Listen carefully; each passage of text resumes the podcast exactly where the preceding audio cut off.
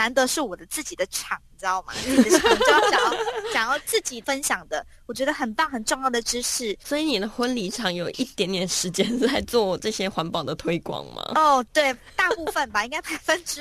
人家以为是人家以为是环保局承办人结婚，我还以为我走错棚。对啊，他们就说好像是一个什么环保酵素发表会。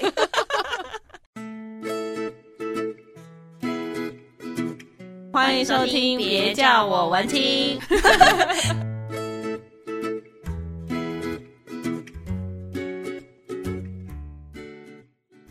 欢迎收听今天的节目，别叫我文青。我是安安，我是雅雅。今天安安跟雅雅呢要来笑一下，是哪一种笑呢？酵素的笑哦，酵素的笑。为什么我会想要特别介绍 在这个文青的节目里面？刚刚雅雅已经说她不当环保小真小真兵。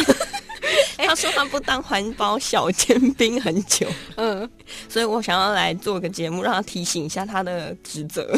你说我的职责就是环保小尖兵吗？对，因为你不走环保路线之后，大家都不太环保，是这样吗？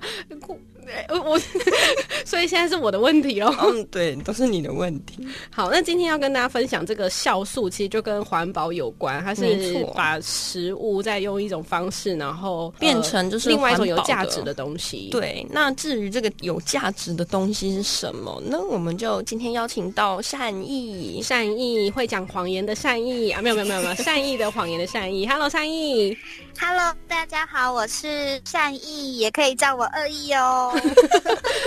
善意也是广播主持人，是，所以声音界的，嗯，所以声音非常的好听，甜美的姐姐，谢谢嗯，而且善意就是我们两个人都认识，对，很奇妙的缘分，对呀、啊，我跟安安以前我们只认识半年，啊、可是你都是我们两个认识很久的朋友，真的，对，我觉得缘分让我们牵在一起，我觉得也许是大家对于媒体都有兴趣吧。善意主持儿童节目，但是你就是也是在媒体这一块，嗯、你怎么会跑去做酵素呢？这是跟我之前在主持儿童节目之后，我还有主持另外一个节目是综合节目。嗯，那那个节目我就会做一些我喜欢、有兴趣的主题。那那时候除了做一做一些自己喜欢的，可能是旅行啊，或者是一些文青的小地方啊。嗯、虽然说别叫我文青嘛，但是对，我还有做一些这个有关的，或者是还有做一些。跟我们的土地有关系的，嗯，那其中有一个主题就是在新竹，因为新竹有一个问题是我们的排水沟的水跟我们饮用水的取水的位置其实是很接近的，嗯，所以在呃新竹有一群妈妈们，他们是主妇联盟的妈妈，他们就成立了一个。一个群组叫做“我们要喝干干净水”，嗯，那他们希望可以找到新竹有没有一个更好的水源。他们有去政府跟他们说，我们的集水区啊，应该要跟我们的排水区要分开，但是其实有一点难。然后再来就是他们有些公民运动，然后甚至是把他们自己的议题放上了公视。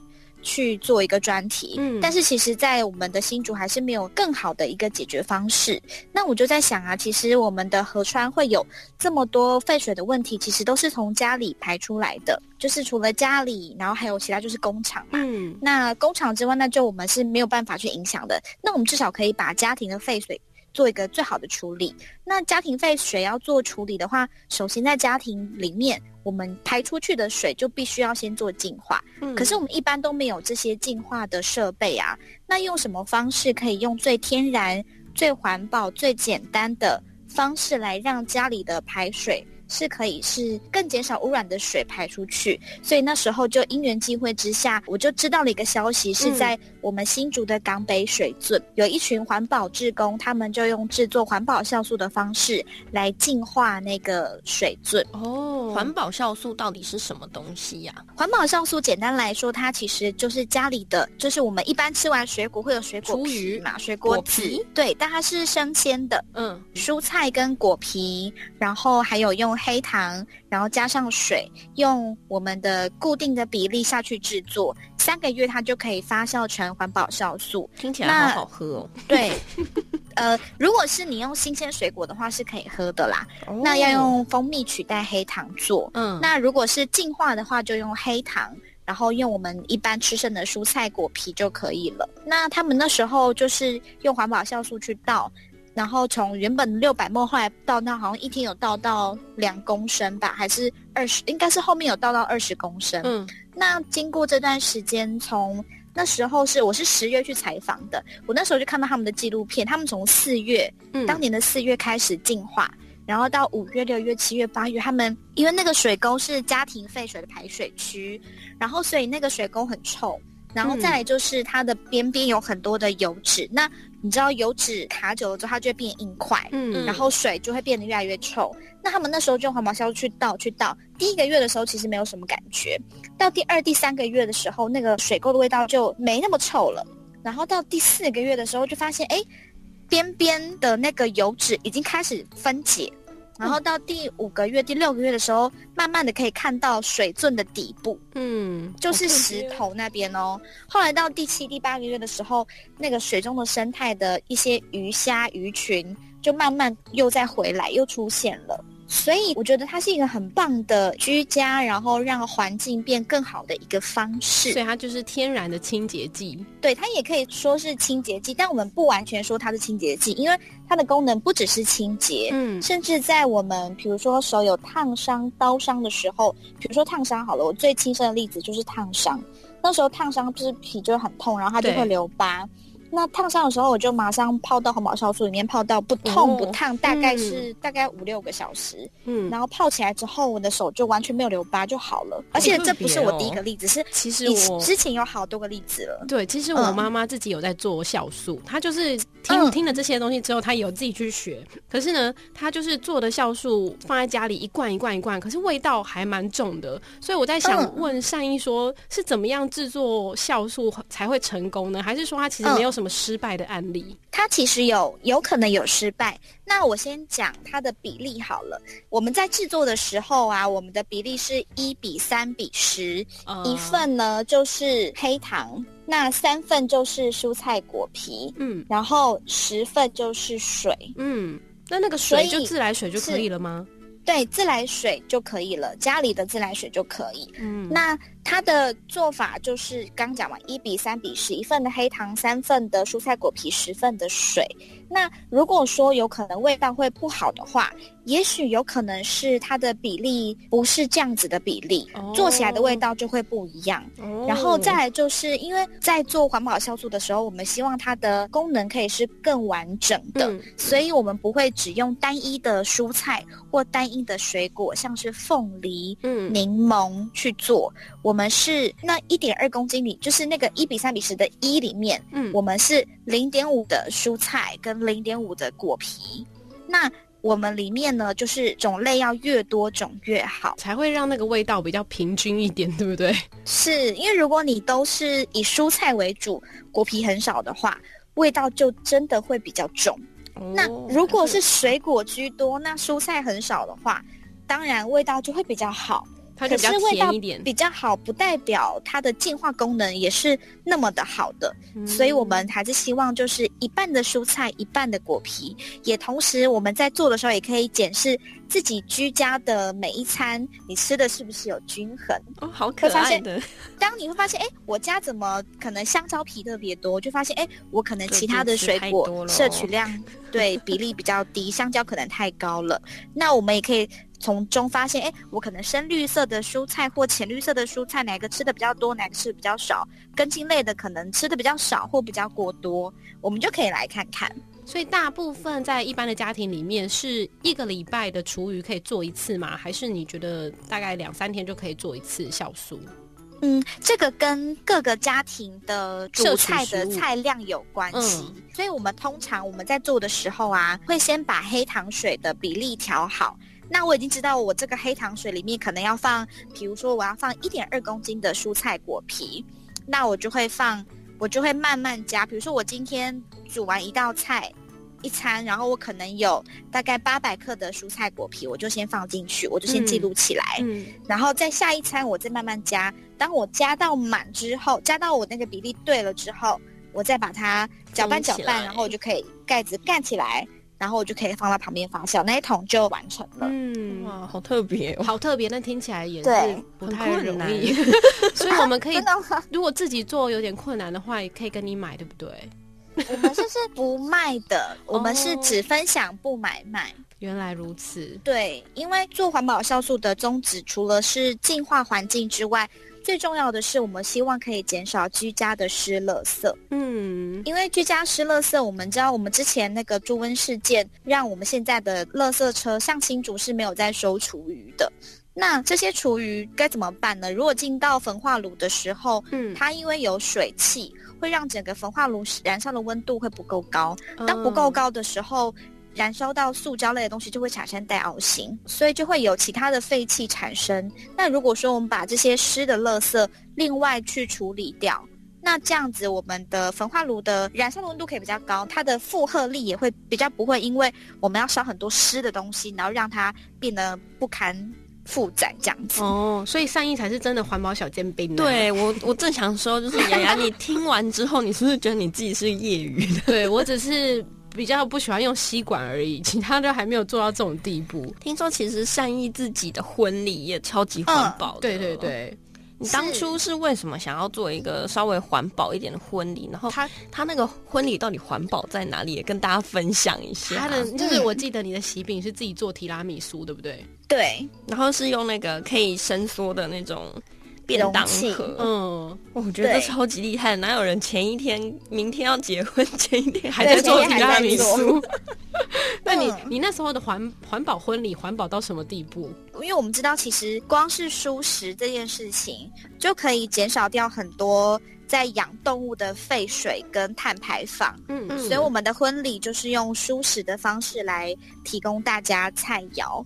再来，因为我希望，我觉得这是我的难得，是我的自己的场，你知道吗？自己的场就要想要想要自己的自己想要讲的，自己想要分享的，我觉得很棒很重要的知识或者是资讯，我想要分享给大家。所以你的婚礼场有一点点时间是在做这些环保的推广吗？哦，对，大部分吧，应该百分之。人家以为是，人家以为是环保局承办人结婚，我还以为我走错棚。对啊，他们就说好像是一个什么环保酵素发表会。可是真的很不错哎，因为其实现在的酵素的知识很多都还是社区的妈妈在推广在使用。对，基本上我们年轻人就是对于厨余是非常厌恶，因为其实年轻人没什么厨余啊，因为因为你看不到啊，就是丢了色桶。没有，我什么东西都是买回家吃。我还以为你什么都已经装到肚子里了，没有，都已经消好了。嗯，对啊，外食族就会比较难。对，那我们还是希望大家可以，因为其实外食如果自备容器的话。可能可以减少掉一些垃圾，但是因为其实我之前有一阵子是有跟我朋友一起工作过，嗯，所以才发现原来。在做餐饮的过程当中，其实会制造非常非常非常多的垃圾。没错。那我那时候婚礼除了分享环保酵素之外，还有刚讲到喜饼嘛，因为之前有听到网络上很多人在分享自制喜饼。呃，不是，他是讲说那个什么，不要自己吃饼干，然后海龟吃垃圾。哦，对啊。那我就想，对啊，我我不想要我的亲友吃我的喜饼，可是海龟却要吃我的垃圾。嗯。所以那时候我就想说，好，哦、好，那我需要。我想要可以做一个没有垃圾的喜饼，嗯，那其实光这件事情就很难了，所以后来我们就是先从容器开始寻找，嗯，那找容器的时候，我是一开始我是想到就是一般的那种塑胶的那个保鲜盒，嗯，那我老公说那个用久了还是不太好，还是垃圾，嗯，然后我说好，那我就换成玻璃的，然后我老公说玻璃很重，很容易破掉，哦，因为我其实。过了蛮多个，所以他说好，那我不要用玻璃，那到底用什么？那其实像那种 IKEA 那一种的，啊，或者是一些其他的，像是那个什么 Hola 那边，他们有都有出那种折叠的细胶便当盒，嗯，可是那个的盖子它也是塑胶的，嗯，而且那个胶条很容易发霉，嗯，对，也是，所有的便当盒的问题，我觉得最大的都是那个胶条，可是没有它就会一直漏水。那时候想说，那到底该怎么办？然后后来后来后来就找到了一家我们台湾的，然后它就是。呃，它是一体成型，那它的容器本身跟盖子都是全细胶的，嗯，然后可以整个折叠成扁扁的。那我希望说，大家吃到我喜饼之后，那个便当盒就可以留下来继续使用。你下一餐再去用我的喜饼的盒子再去买自助餐，或者是你去买一块豆腐，或是你买一个汤，你看到那个容器，你就会想到我们的婚礼，会想到我跟我先生的用心。说的也是，哇对。那雅雅接下来有什么规划吗？哦，接下来我们就会跟善意好好讨论，在我婚礼上要怎么样使用环保的容器了。你可以 把那个，你可以把那个提拉米苏外包给他。嗯，可是其实我后来发现啊，其实不管是因为那时候提拉米苏请我朋友跟我们就教我们怎么做，然后就一起做。可是说实在的，我们的所有的食物的原物料，它也都是很多的包装。是啊，所以我觉得最好的话呢。就是不要结婚，不要有喜饼，不要有不要有喜饼，登记就好，是不是？